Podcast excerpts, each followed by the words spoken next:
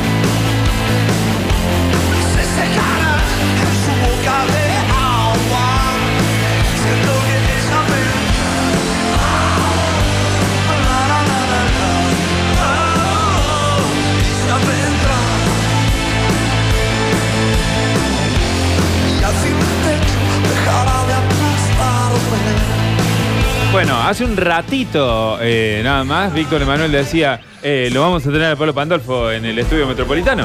Es cierto. Y el Palo Pandolfo, acá está. Buenas tardes, eh, un gusto estar aquí. Eh, gracias a, a Javier que me está haciendo esta gira de prensa para la compañía, Javier Pozo, ya que con mi banda La Hermandad estamos sacando un disco en vivo y lo presentamos aquí en la ciudad de Córdoba este viernes en el, en el Quality Teatro. Así Bien. que bueno, estamos laburando eso. Puntualmente vine a primera hora de la mañana, me tomé un avión a las 7 en el aeropuerto a Parque de Buenos Aires y bueno, llegué temprano acá y arrancamos directo A pleno. a pleno. Lo bueno que me tomé un té de hierbas a las 6 en el aeroparque, después un café en el avión y después tomé un café con media luna que ya ahí como desayunando en etapa y así cuando arrancamos la primera nota estaba mejor que ahora, me parece, pero, Pero no, me pero- siento mal. No me igual siento igual mal. se te ve impecable. Palo. Está bien. Totalmente, totalmente. Contanos un Y poquito del vuelo del dragón, Palo. Bueno, eh, es el tercer disco de mi banda, La Hermandad. Nosotros armamos La Hermandad eh, en el 2011, eh, con la necesidad de, de rockearla, ¿viste? Como... He hecho un proyecto llamado El Ritual, una banda que graba un disco en el 2007 y sale en el 2008. Y laburamos muy bien con eso. en, eh, una, una- un disco que por ahí lo escucharon, El Ritual Criollo, que de alguna manera, bueno, está enfocado en la música rioplatense, argentina y sudamericana, con psicodelia y con un poco de electricidad, pero es bastante acústico y criollo y como más enraizado, ¿viste? En nuestra cultura. Y de ahí surgió la necesidad de rockear. De volver un poquito al rock and roll y armé Claro. la banda con, con todas eh, las de la ley, como decir, bueno, pertenecemos a la zona oeste del Gran Buenos Aires, a Mariano Mieres, el guitarrista, ya lo conozco hace tiempo, hemos formado La Fuerza Suave, es como un hermano de la vida, armé una base con gente del oeste, después el bajista se fue, vino Alito Spina, que es un socio, Gerardo Fares, el tecladista, que también toca en, en Tremor y otros proyectos, y, también fue es de San Miguel y ahora está viviendo en Maswich, o sea, un poco... Bueno, entra Federico Gil Solá a la batería en este hace dos años ya con la banda, con quien yo había grabado en el 2000 eh, a través de los sueños. Un, un disco que hice como solista, pero con una banda increíble, con por ejemplo Federico Gil Solá, eh, Gonzalo Villagra. Bueno. Y ahora vuelve a tocar conmigo, vuelve a la hermandad, que así se llama, y que de alguna manera él también es del oeste, es de Hurlingham. Entonces, bueno, eh, la banda ya tiene territorialidad, digamos, compartimos una, una cosa, una calle, la calle es una banda y, y mucho más, porque empezamos a, a componer juntos y ya grabamos dos discos y llegamos a este disco en vivo, que justamente es El vuelo del dragón, es un, es un 19 temas eh, audiovisual. Bien. Eh, subimos la primera parte en octubre en Spotify, es un disco digital en este momento. Claro. En- Inició, inició así. No, no como antes, digamos, que se iniciaba físicamente y después como complemento se iba dando la parte audiovisual. Exacto. Esto ahora ha cambiado, digamos. Eh, sí, es la primera vez que no edito CD. Eh, la, la- la contrapartida es que estamos editando un vinilo de 11 de los 19 temas. O Bien. sea, increíble, porque son temas que se graban en vinilo, muchos como los de Cornelio, básicamente, y, y ahora vuelven a un vinilo en Claro. vivo, 30 y pico, 30, 32 años después. Así que bueno, raro todo. ¿Y eso tiene algo especial, particular para vos? ¿Lo extrañabas o, o te, te adaptaste, digamos, a esta nueva tendencia del audiovisual, de que las cosas se lanzan en las plataformas digitales y esto? Bueno, eh, lo que pasa es que es el tercer disco que hago con la compañía. Es una compañía que se llama S Music, que viene de Sur Music, que es una compañía argentina que apuesta a la música argentina y a los músicos y músicas. Y bueno, eh, el primer disco que te decía de la hermandad eh, lo, lo banco yo, con la poca guita me quedaba en ese momento. Eh, es un disco muy autogestionado, pero Bien. se lo presento a ese músico, Alejandro Varela. Estamos transmitiendo. Ahí está. Hola, estamos en Córdoba todavía. Esto es Radio Sucesos. Sí, señor. Muy contentos.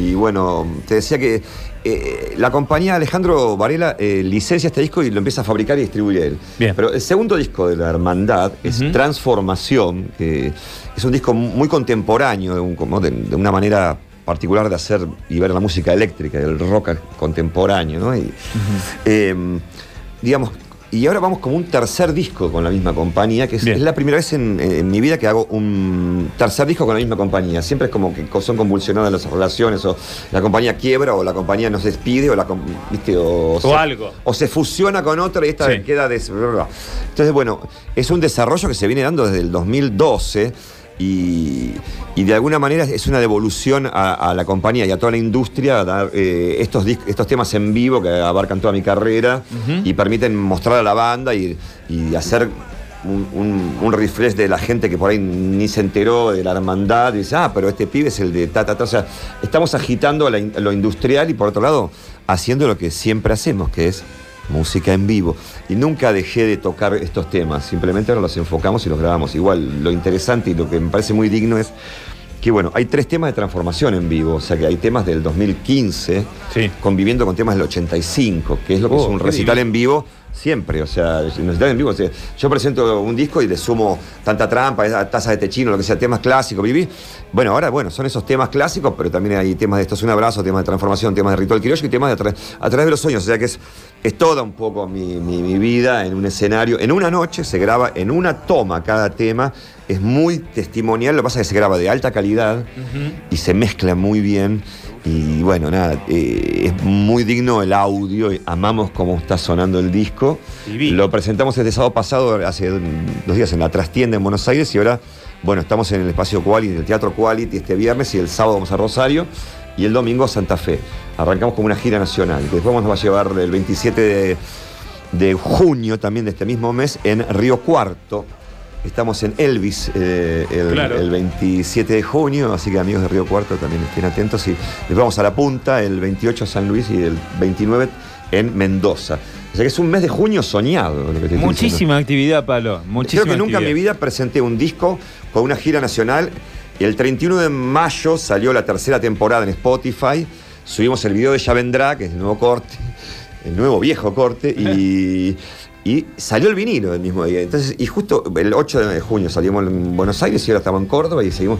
O sea, son ocho shows soñados en junio presentando el disco en un momento también que hay que remarla, que la, eh, digamos, está todo muy caro, la industria está jodida y esto es una empresa independiente, es una pyme, digamos, entonces es un esfuerzo colectivo total y como tenemos tanta cintura de tantos años, Claro, eh, tanto nos movemos en cualquier circunstancia y la ponemos toda y eh, creo que es, esto es un orgullo este momento presentar el disco así en Argentina y bueno, ahora en Córdoba este viernes. Bueno. Con las nuevas tecnologías eh, tenés la posibilidad de tener un seguimiento mucho más abarcativo de las canciones. No sé, podés escuchar a dónde se está escuchando la versión nueva de Ella Vendrá y en qué aplicaciones. ¿Seguís de esa, de, ¿seguís de esa forma las cosas? ¿De tus canciones, de tus lanzamientos? Más o menos, o sea, como hay un equipo de gente, eh, digamos, no, no le hago un seguimiento, aunque un poco sí, depende, ¿viste? lo hago más eh, de manera artesanal lo mío, porque no soy un super nerdy de la tecnología. Si bien tengo, a, digamos, arroba Pablo Pandolfo en Instagram, en Twitter y Pablo Pandolfo en Facebook, eh, está el canal de YouTube que les recomiendo suscribirse a nuestro canal de YouTube, que es, digamos, Pablo Pandolfo en YouTube, porque estamos ahí subiendo todo el disco audiovisual, está subido todo en YouTube, lo pueden clicar. O sea, Qué bueno. A nosotros nos sirve mucho el tener suscriptores en, en YouTube y amén de que está el Instagram, justamente ahora estamos transmitiendo. ¿no? Ahora acá. Sí. ahí Porque, eh, porque me parece adictivo y saludar, de repente, ahora lo tengo lejos, pero cuando lo tengo cerca estás como hablando con, con Jujuy o Comodoro Rivadavia o Córdoba, es como que te conecta instantáneamente con, con todo el país, es una maravilla, incluso con Chile, la gente que saluda y demás. Eh, Y bueno, te decía de lo de la compañía, o sea, eh, es como un equipo y cada día voy aprendiendo más. O sea, creo que un- una de las cosas que, que me obsesiona ahora es YouTube. Tengo ganas de, de lo mismo que estoy haciendo con Instagram, empezar a hacerlo en YouTube. Empezar a- a darle contenido más allá de la obra, de las canciones y del. Hacer algo medio punky en YouTube. Tengo ganas de, de- de- de darle un poco a bola a YouTube. O sea, es algo que, pero bueno. eh, ¿Vos sos dueño de todas tus canciones, de tantas canciones de tantos años? ¿Sos- ¿Vos, vos tenés la propiedad completa? ¿Puedes hacer lo que Eh, quieras, publicarlo no, como tengas no, ganas? No, no, no, no, no, depende. O sea, digamos, una cosa es el derecho a autor y otra cosa es el, eh, el derecho discográfico. Por ejemplo, los discos de Don Cornelio, el los masters de Maderita, Desequilibrio de Visitantes y Don Cornelio y la Zona, Patria o Muerte, el hijo, son de Universal Music Ajá. y lo tienen como guardado en un cajón. eh, con nuestra compañía hace tiempo que estamos tratando de destrabarlo, queremos reeditarlo, pero no está pasando, por ejemplo. Entonces ahí, ahí yo tengo un- una traba, digamos. Y justo es una multinacional que compró los cosas, los masters en el 96, porque a- a- visitantes firmamos un contrato con ellos y van a desarrollar bla, bla, bla, pero al fin y al cabo los, los, los masters, los contratos quedan ahí frisados. Cambiaron los directores, viene un español, viene gente de Adidas, no, no entienden, no saben lo que tienen muy bien, o no lo quieren ver, o quieren chiquitas lindas que hagan tititi.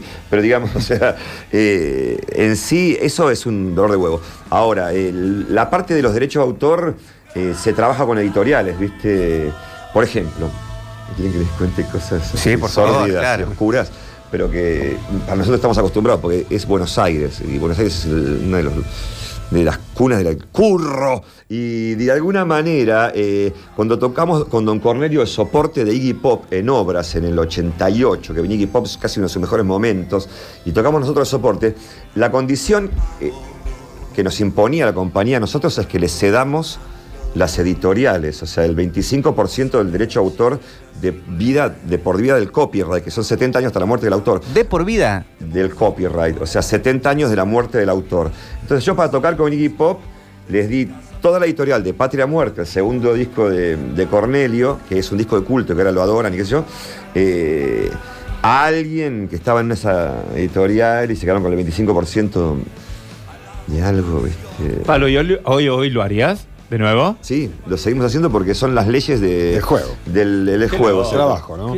Volviendo un poquito al tema cibernético, esta tecnología de hoy, ¿te costó mucho prenderte vos, Pablo? Porque parecés como de otro palo realmente. Y es más, creo tener el recuerdo principios de los 2000, eh, no, esta década, 2010 todavía, o 2006, 2007, no importa el año, pero era muy mucho tiempo acá y no tenías teléfono celular todavía. vos. No, no, ¿Eh? no, Eres estabas un tipo como apartado de celular. la- de- del mundo, en ese, de esa, esa comunicación Bueno, frenética. Argentina se apartó del mundo en el 2001, 2012, digamos, y si vos tenés un, un- un divorcio en puerta, un crédito hipotecario y demás, o sea, te, te apartás de, de la realidad, porque Ah. tenés que, tenés que, te afanás por, por morfar, digamos, o sea, eh, y yo me hice solista en el 2000, Claro. debuté en el 99, saqué el disco en octubre del 2001, el di- a través de los años, y vino la hecatombe argentina, o sea, fue muy cuesta arriba, o sea, no tenía celular porque era pobre como Olmedo en la vieja época, éramos tan pobres.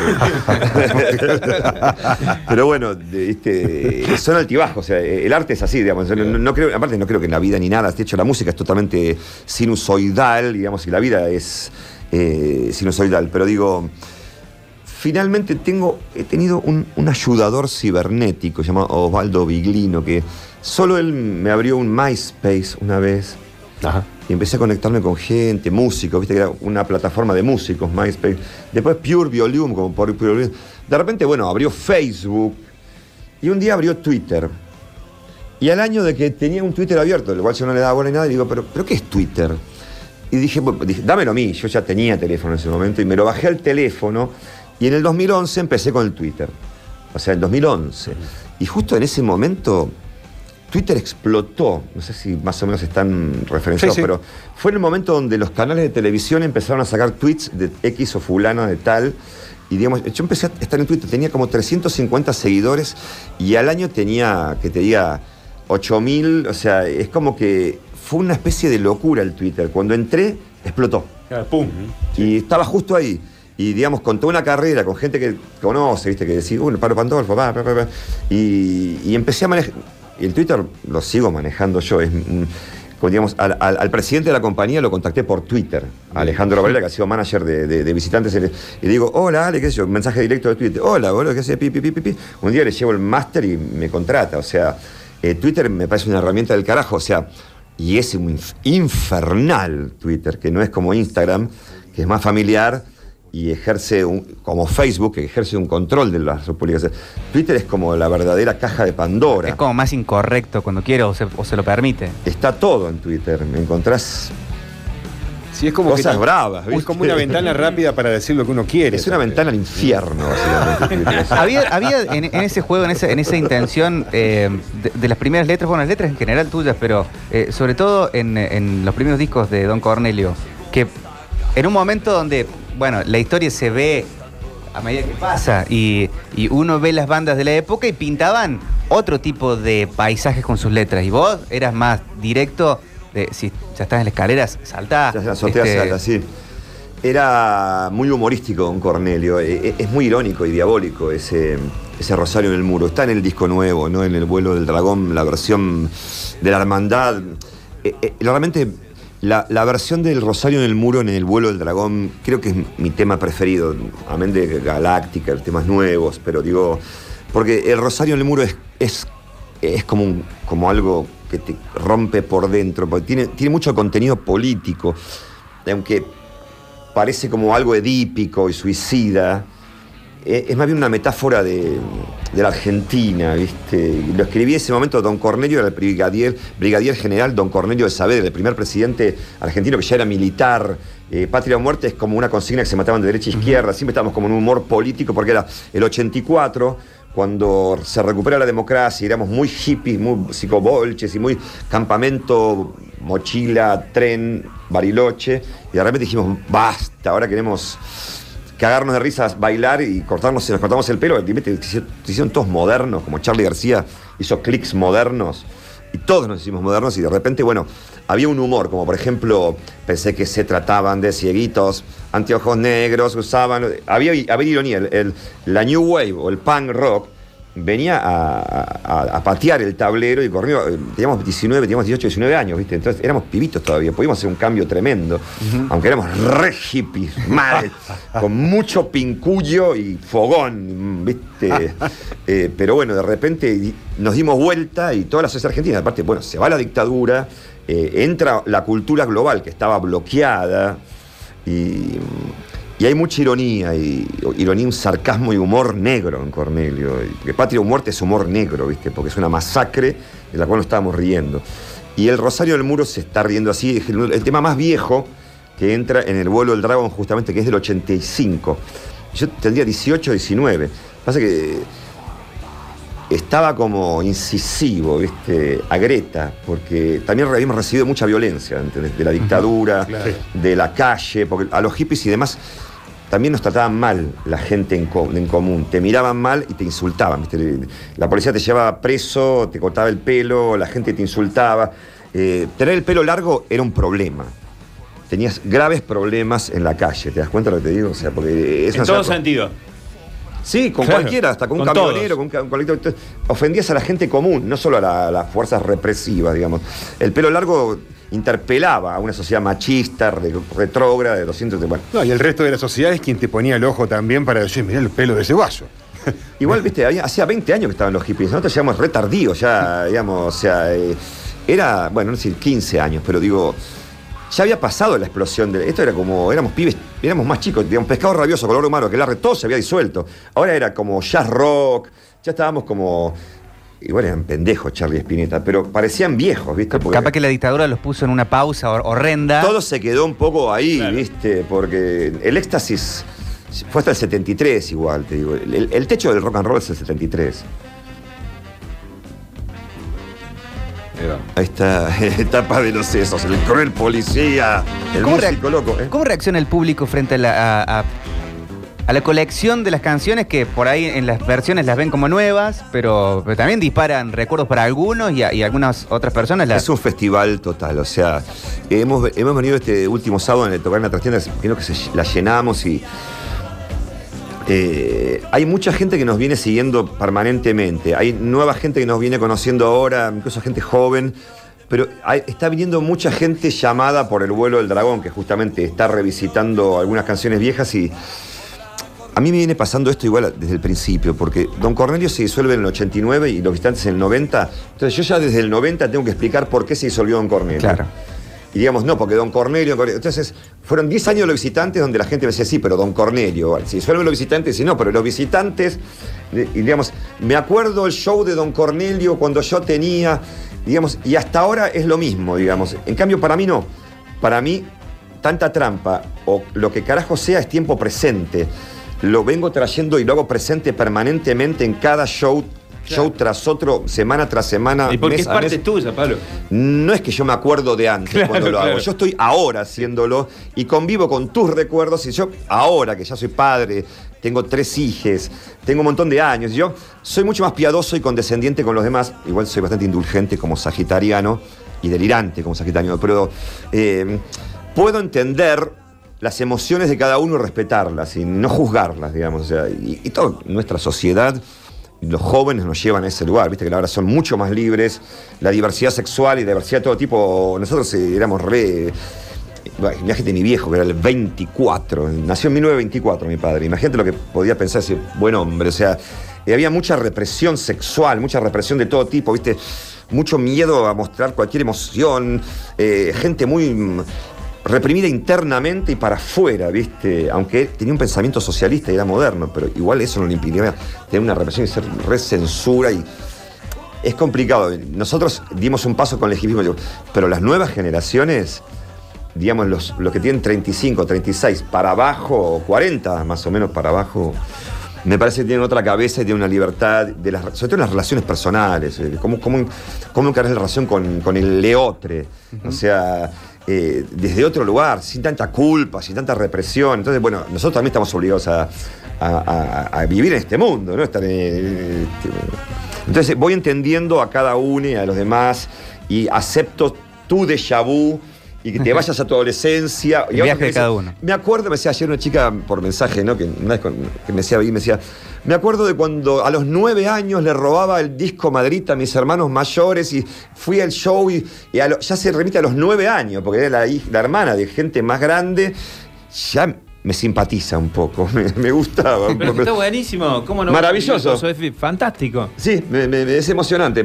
Y tan chiquita, ¿viste? Porque no es que me acuerdo de la adolescente, a los nueve años, y aparte robaba a Madrita porque era un, tiene un disco tal vez un poco.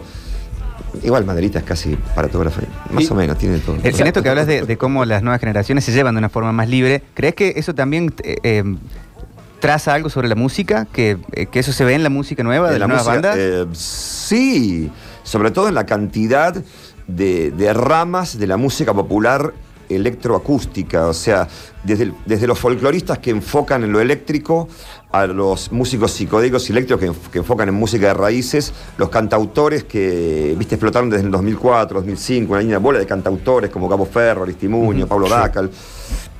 Eh, bueno, un- bandas como Onder Ramírez de, de- de- de Formosa, bandas de folclore súper psicodélico, experimental. Después viste que hay una bola de, bandas de rock alternativo que surgen de, como nos ponen los rusos hijos de puta o fútbol, Sí. mismo Lucas Sativa, eh, cosas más crudas, cosas más depuradas, o sea, el indie de La Plata, ¿no? El Mató 107 Faunos, o sea, y el indie manso, indie mendocino, o sea, mi banda preferida es... eh, mi amigo invencible, Ajá. Eh, los adoro. Y ahora, bueno, boludo, conocí una, una banda cordobesa que es Anti-Casper. sí, claro, Sí. buenísima. Lo fui a ver a un amigo que es justamente Gerardo Fares, el tecladista de La Hermandad, tiene una banda paralela que se llama eh, La Marea Oceánica, que tocaban en Monteviejo, un teatro que está el Abasto, en la ciudad de Buenos Aires, y tocaban al final los Anti-Casper.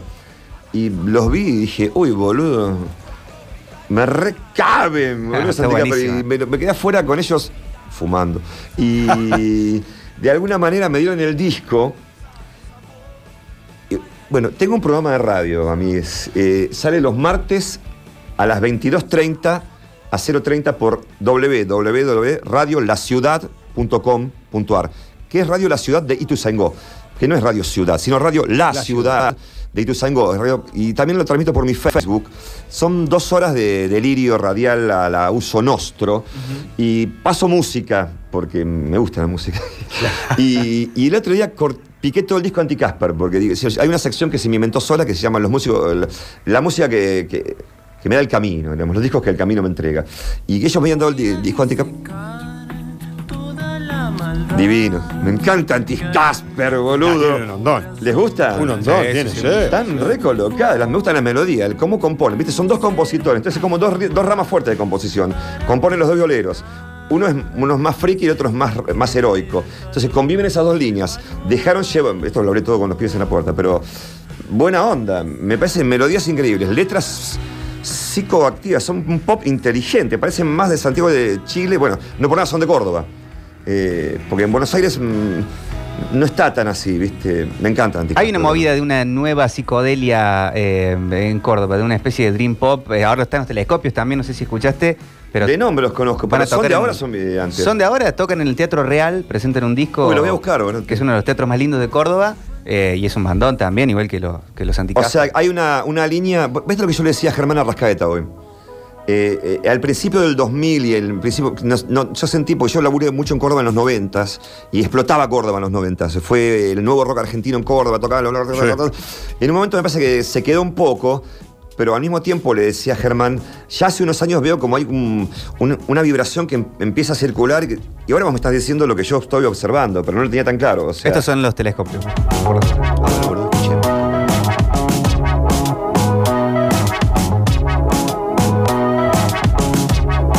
Los telescopios. Che,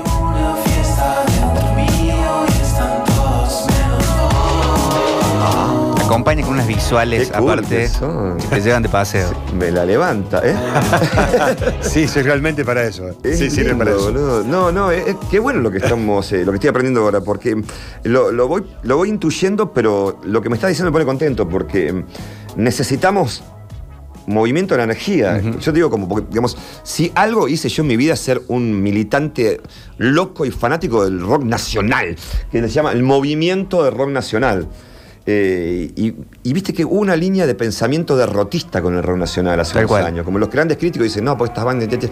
Pero yo, no, no, pero hay una diversidad como nunca, está explotando. Y de repente, esto es lo comprueba lo que yo vengo diciendo. O sea, eh, se está generando, la- el- el- digamos, los últimos, los próximos 40 años están, están acá. O sea, eh, sí, vamos, carajo. Desde esto es un abrazo, bueno, puede ser en, en adelante. eh, también eh, volviste a, a conectar o hacer que nosotros conectemos con muchas canciones del, del cancionero del rock nacional y también de otras cosas de los 90 que por ahí uno no esperaba escuchar una versión eh, co- como la que terminaste haciendo. Tipo, me acuerdo ahora la de Karma Police. Ah, el disco de versiones que hice como intérprete, ¿no? Eh, Antojo, el disco Antojo del 2004. eh, lo hice con la producción de Tito Lo Sabio, lo fui a buscar yo a Tito. O sea, me propone hacer un disco de intérprete, cosa que yo había intuido que iba a pasar. Eh, eh, como decir, viste, bueno, poner Troilo, Gardel, Miles Davis, Piazzolla, todos los grandes compositores igual son grandes intérpretes. Acá está Karma Police en eh, el antojo. Es, a la- es como una versión de Radiohead a lo Milonga Uruguaya. Este hombre Él habla en matemáticas Lo adoro.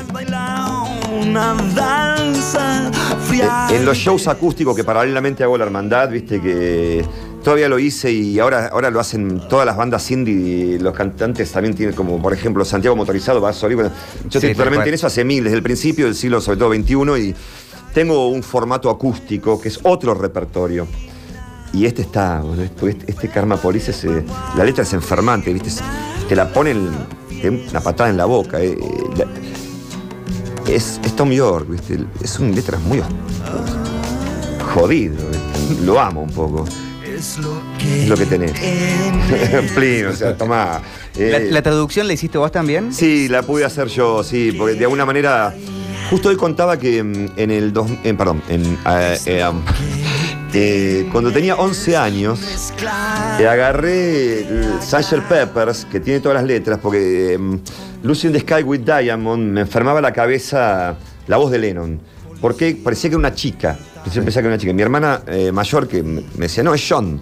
Ah, bueno, eh, pero ¿por qué canta así? ¿Qué dice? Entonces, con un diccionario inglés-castellano y la letra, hice una traducción. Digamos, fue como un ejercicio para el año, al año, al año siguiente empecé a componer, empecé a componer a los 12. Eh, pero vengo enfocando en las letras de Bob Marley, de Sex Pistols, de Jim Morrison en inglés, en castellano. O sea, venís leyendo inglés, venís estudiando inglés, viendo las películas y venís teniendo. Bueno, entonces sí, podés hacer una adaptación. Sobre todo que yo me la paso escribiendo canciones en castellano. Entonces, la- la- la- realmente las reescribí un poco las letras. Las puse en mis palabras, en lo que yo siento que puedo cantar. Hice varias, eh, como Éxodo de Marley y el disparador del disco fue. mm, Ashes to Ashes, o sea, cenizas, cenizas de Bowie, que totalmente, digamos, lo puse en mis palabras, es una falta de respeto total, pero así lo, lo puedo cantar y creo que lo creativo justamente empezó haciendo esas letras. Porque, viste, si algo estamos cansados nosotros, lo digo por mí, es del Watch and Bundle Rain, viste que cuando esas cosas que se burlan, como eh, que, que, que, que Watch is Claim, o sea, No, sé, su- no sé si son Reebok o son Nike. no, Si son Reebok, no son Nike. Oh, Nike. O sea, escuchamos eso nosotros. No sabemos qué carajo estamos escuchando. Vivimos en la tara. O sea, poder ponerle en nuestras palabras temas escuchados tanto en inglés me parece como. No, no sé, no es Platón, pero es revelador. Abre Claro. un poco la cabeza. Aparte, hasta, hasta cuando, hasta si sabes inglés, no es lo mismo la imagen mental que te da This is what you get when you mess with us, que si alguien viene como vos y dicen, esto es lo que, tenés, es lo que tenés, Es lo que esto es lo que hay. Claro, porque no- entonces, Es claro, no es, no es una traducción, es, es una adaptación Es, a un- es una adaptación. Y digamos, pues yo siempre voy a joder, no voy a quedarme con. No sé qué sé yo. O sea, igual hice G también. Podría ser como una verdadera adaptación o interpretación. Una Sí, es- verdadera Es interpretación. una reinterpretación escrita y después Claro. cantada, pero lo que pasa es que hay algo que yo aprendí hace muchos años, que hay, hay palabras que puedes cantar y palabras que no podés cantar. A no, Claro. a no ser que vos tengas una chispa para hacer como Dárselos, pero igual Dárselos es un genio y sabe lo que está haciendo, pero realmente es un mago de la palabra, sobre todo de las canciones que compone, y hace lupanar, pone palabras, pero lupanar igual suena lupanar, o sea, no suena esa palabra que suena bien, no es que no la puedes cantar, hay palabras que no puedes cantar. Y, en, y en inglés, viste, no va a ser una traducción literaria porque una cosa es. Igual, viste, en inglés son monosílabos, ¿no?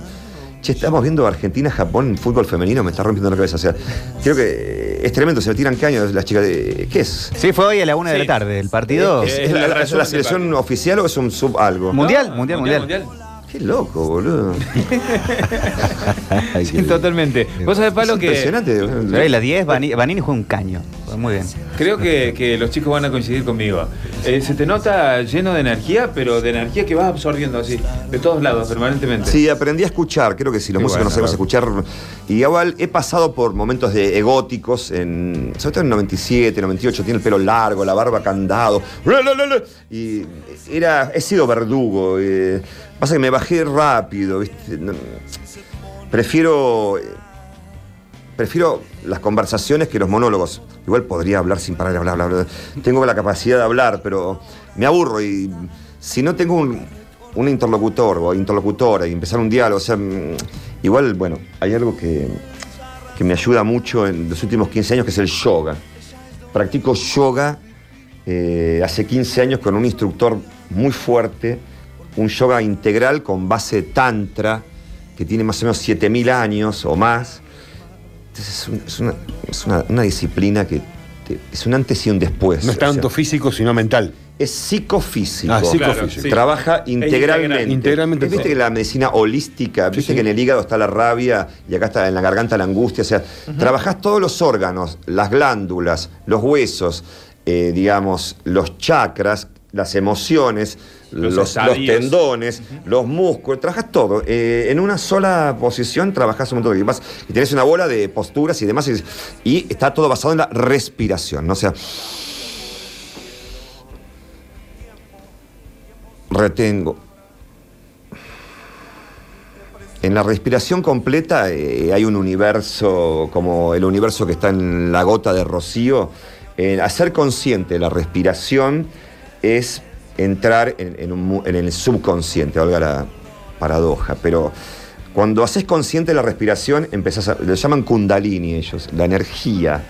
Vos empezás a manejar tu propia energía y en un momento te convertís en un chamán, porque la tenés en las manos y te, viste que se dice que usamos la, el 20% del poder que tenemos, lo escuchaste desde que naciste más o menos.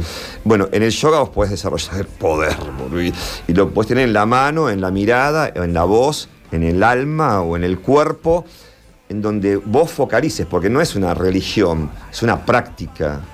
Y digamos, puede ser agnóstico, científico, eh, ateo, trosco, K, eh, Macri, cualquier cosa, o sea, incluso puede ser religioso, católico, o sea, puede ser judío, no importa, porque vas a respirar y vas a elaborar tu propia energía con tu propia convicción y tu ideología, tu fe, no importa, digamos, o sea, pero va a ser un camino que te va a llevar mucho más lejos que cualquier cosa. Vení, vení más, Palo. Vení más al programa, Vení vení más más. seguido, Venite por lo menos tres, cuatro veces por año. Vení, Yo vení. vendría a morir. Y viste que uno sueña siempre con tener ciclos. Y si hago un ciclo todos los acústicos, todos los jueves, eh, digamos, de agosto, se pone septiembre en corto, ¿viste? Todos los jueves te venís acá, tac. Me encantan los ciclos los jueves, ¿viste? Porque la tarde de, lo acústico, el, el bajo perfil, la cosa más dialogable, ¿viste? Sí, hagamos, boludo. Sí, hagamos, hagamos, totalmente. Bueno, pero por lo pronto, el viernes en eh, Quality, ¿ok? Con la Hermandad Quinteto, venimos a nuestro micro de gira, con nuestros sonistas, Juan Gisós también, y con nuestro manager sonidista. Hay un equipito que vamos a salir a ruta que realmente es un lujo. Salto con red, paracaídas, eh, tengo cascos, saltamos totalmente Equipados. cubiertos. Qué buena onda, qué buena onda. Pablo, muchísimas gracias por, por venir a compartir todo esto con nosotros. Gracias. No, gracias a ustedes, eh, un gusto, me, me da placer eh, estar al aire, viste que lo transmitimos allá, y bueno. Ah, un beso a la gente de Instagram también, que nos está viendo. Genial. Seguiremos, nos queda una nota más todavía en el, en el día de hoy. en el día de hoy. Así que hasta luego, amigues. Bueno, muchísimas gracias. El Palo Pandolfo con nosotros y va a venir más, muchas más veces en el año, eso seguro. Aumentan decibeles que quiebran las paredes. Saltemos todos con tanta fuerza, con tanta electricidad. Moverás tus pies. En 1971 salió The Guy of Love, un material post-mortem en la vida de Jimi Hendrix, con varias canciones obviamente que había grabado para un cuarto material que no pudo editar, pero se hizo este compilado. De ahí este super clásico, escuchamos a Hendrix con Angel.